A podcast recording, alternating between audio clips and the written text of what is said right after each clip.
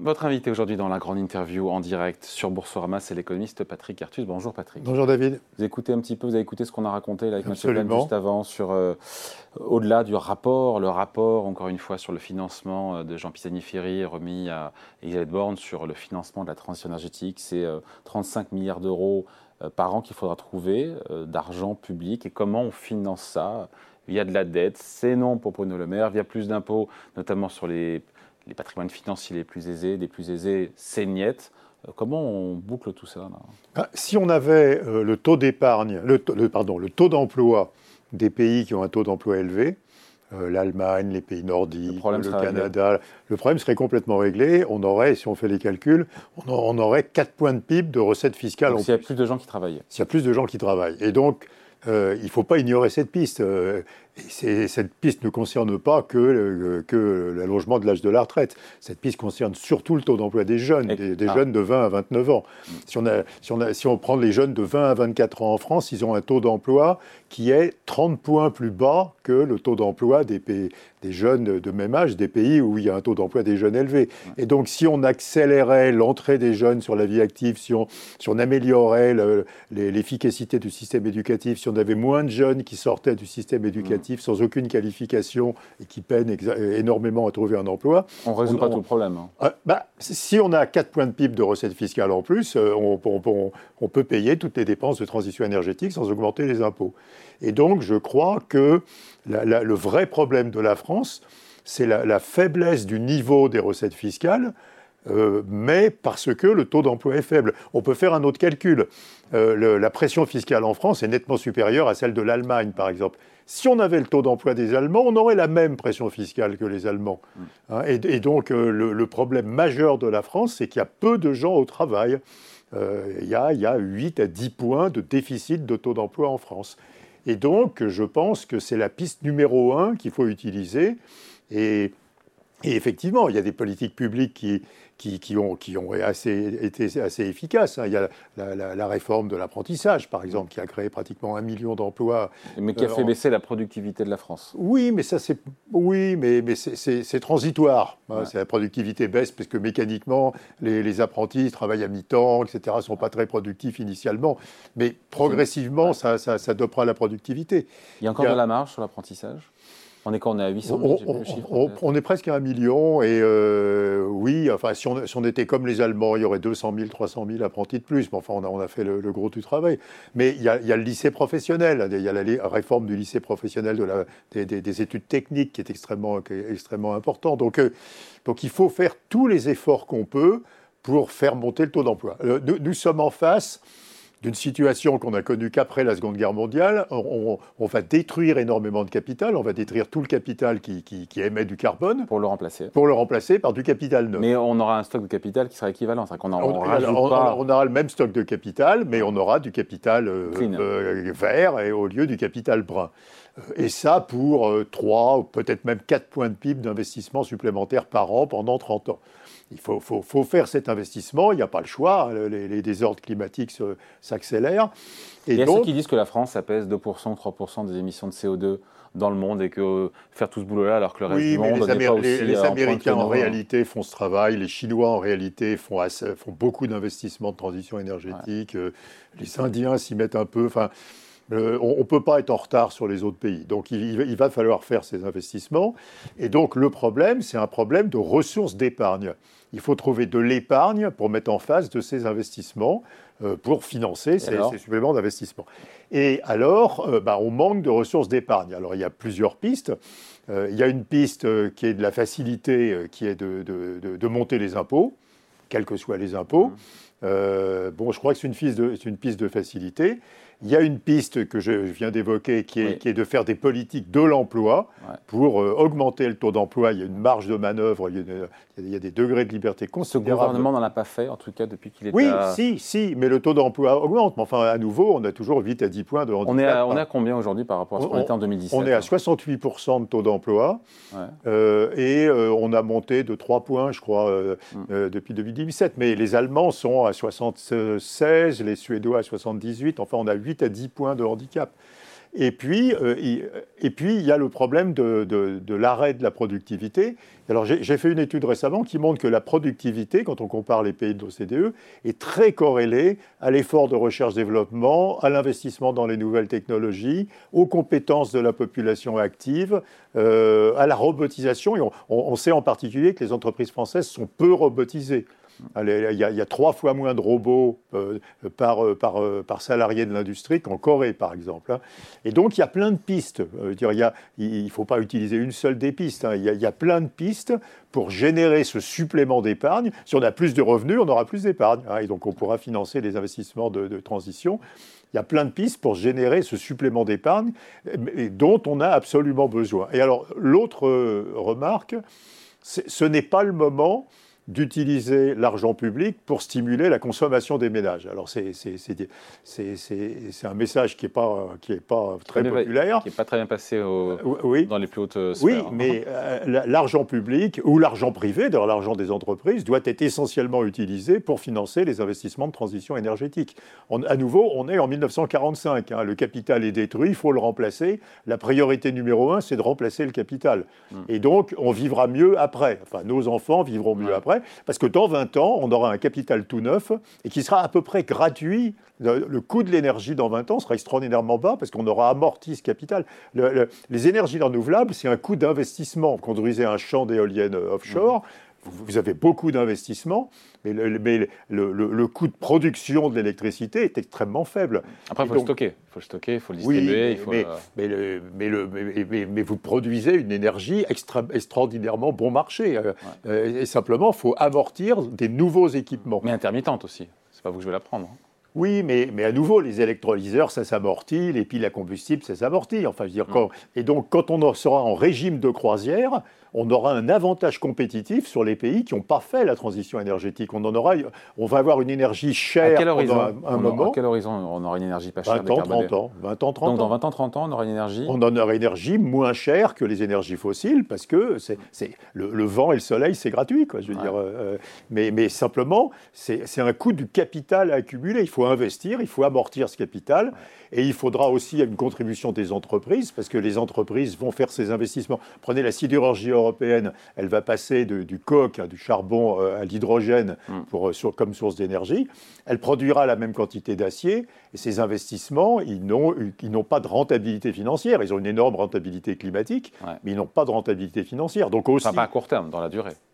Ben, enfin, ils, évitent une catastrophe climatique, mais enfin, c'est difficile à chiffrer. Mais d'un point de vue strictement financier, le, directeur financier de l'entreprise va, acheter des équipements euh, qu'ils font passer à l'hydrogène sans avoir de retour sur investissement financier. Il y aura un retour collectif sur ces investissements.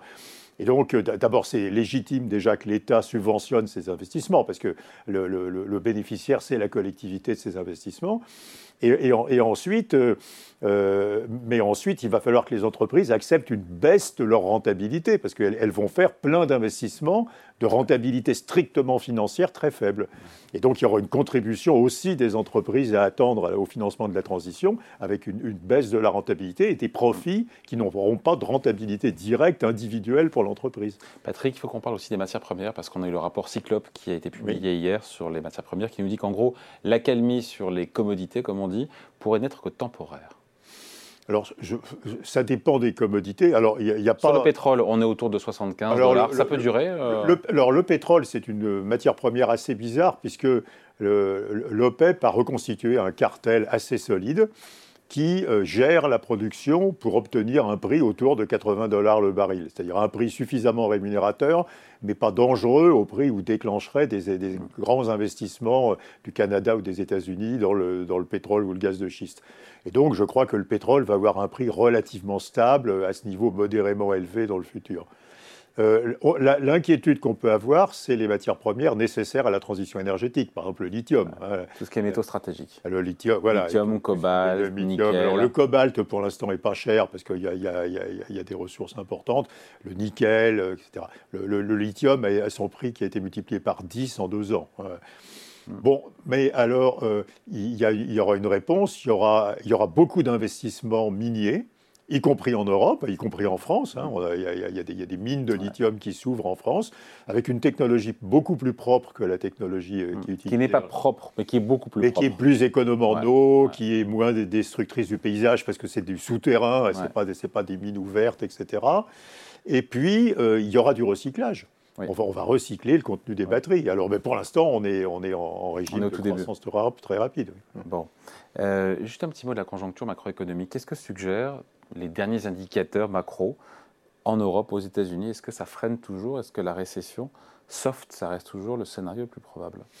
Alors, l'Europe est différente des États-Unis. En, Europe, alors, euh, États-Unis, Europe, il y a un phénomène commun, c'est que les services résistent nettement mieux que l'industrie, quand on regarde les indicateurs. Aux États-Unis, on va être en croissance autour de zéro euh, au deuxième et au troisième trimestre probablement. On va être en croissance légère. On est à 1 aujourd'hui. Sur le Alors on est à 1 point, je crois, sur le premier trimestre, mais on, va, on va être autour de zéro sur le deuxième et le troisième trimestre, parce qu'il s'est ajouté à la situation du premier trimestre le, le, le, le credit crunch, enfin les restrictions de financement. Euh, des, alors le, credit crunch, la restriction du, de la distribution de crédit par les banques concernait déjà tous les crédits immobiliers des ménages hein, aux, aux États-Unis ou en Europe. Euh, la crise bancaire aux États-Unis a fait naître euh, une restriction du crédit aux entreprises assez forte aux États-Unis et, on commence à voir des, indications que ça ralentit l'investissement des entreprises. Donc aux États-Unis, récession Aux États-Unis, alors pas euh, récession, mais. croissance zéro, quoi. Mais croissance 0,5, 0,6 sur l'année, quoi, je veux dire. C'est pas dramatique. C'est pas dramatique et, et, et alors, probablement avec très peu d'effets négatifs sur l'emploi. Parce que même s'il n'y a que 0,5 de croissance aux États-Unis, la productivité décroît. Donc on va continuer à créer à peu près 1% euh, de hausse de l'emploi aux États-Unis ce qui, est, ce qui est plus rapide que la croissance de la population en âge de travailler. Donc euh, je ne crois pas qu'on aura une grosse détente du marché du travail, même aux États-Unis. Et en Europe, pas, pas l'affaire de la Fed. En Europe, un, petit pourcent de croissance, 0,8, 0,9% de croissance, une conjoncture un peu meilleure qu'aux États-Unis parce qu'il n'y a pas de crise bancaire, hein, donc il y aura moins de restrictions du crédit aux entreprises. Euh, et bon, mais c'est pas une bonne année, mais c'est pas une année catastrophique.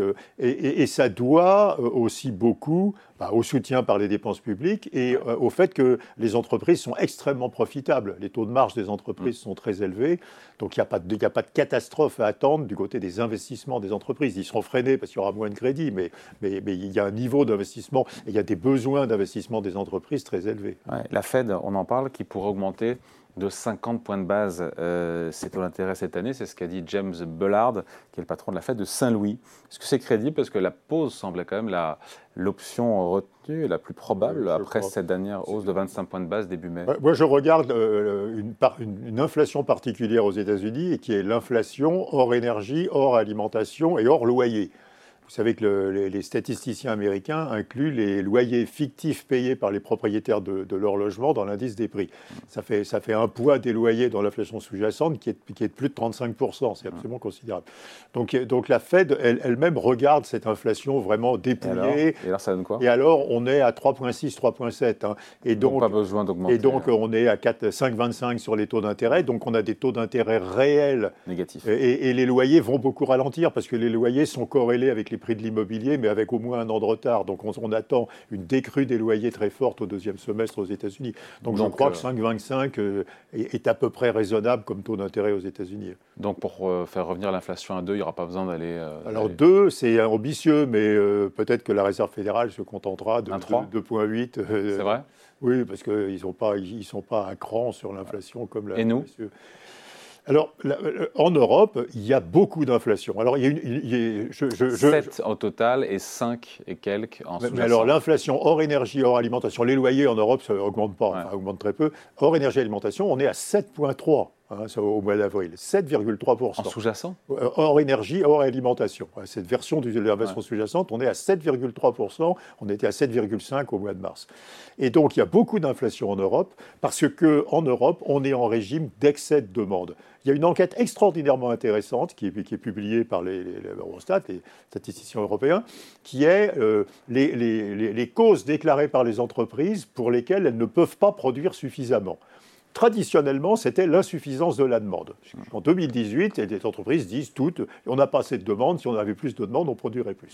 Ça s'arrête complètement. depuis 2018, c'est l'insuffisance des équipements disponibles et les difficultés de recrutement. L'insuffisance de la demande ne joue plus aucun rôle pour expliquer que le, fait que les entreprises... Et donc, et donc eh ben, Ça veut dire que euh, nous sommes en régime d'excès de demande. -dire, il y a trop de demandes. Par, il y a plus, on est en régime d'insuffisance de la demande. Il y a trop de demandes. On n'a pas assez d'offres de biens. Ça l'inflation. Et on n'a pas assez d'offres de biens. On n'a pas assez d'équipements. On n'a pas assez investi. On n'a pas assez de main d'œuvre. On a, on, a, on a, des difficultés de recrutement. Et donc l'inflation européenne sera beaucoup plus résistante que ce qu'on qu'on attend d'habitude. Moi, je, je, je, doute que l'inflation, cette, cette, version de l'inflation hein, hors énergie et alimentation tombe, tombe en dessous de 5 à la fin de l'année. Bon, il faut avant de se quitter, Patrick, on parle euh, du psychodrame qui commence. Pour le coup, les marchés sont contre fichés. Et depuis trois jours, on a, on a trois jours de baisse sur la bourse de Paris. On est à 5250 points. Euh, le problème, c'est que ça n'avance pas trop, euh, encore une fois, avec les, entre républicains et, démocrates. Est-ce que vous, vous y croyez un défaut le 1er juin de la dette des Américains sur leur dette souveraine D'abord, si Janet Yellen est prudente, elle a dit le 1er juin en, en sachant qu'elle pouvait tenir plus longtemps. Donc, hum. première remarque. Euh, euh, euh, ensuite, bah, c'est une question, enfin, c'est une question d'effet sur les marchés, en particulier l'effet.